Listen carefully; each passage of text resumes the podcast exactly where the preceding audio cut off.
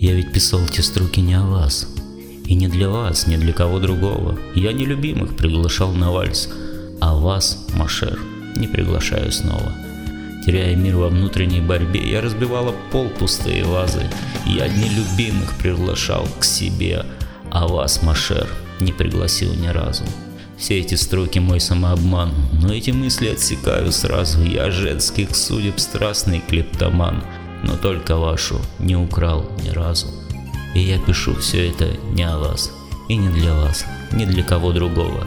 Но всех их я оставлю про запас. Мне б только вас, Машер, увидеть снова.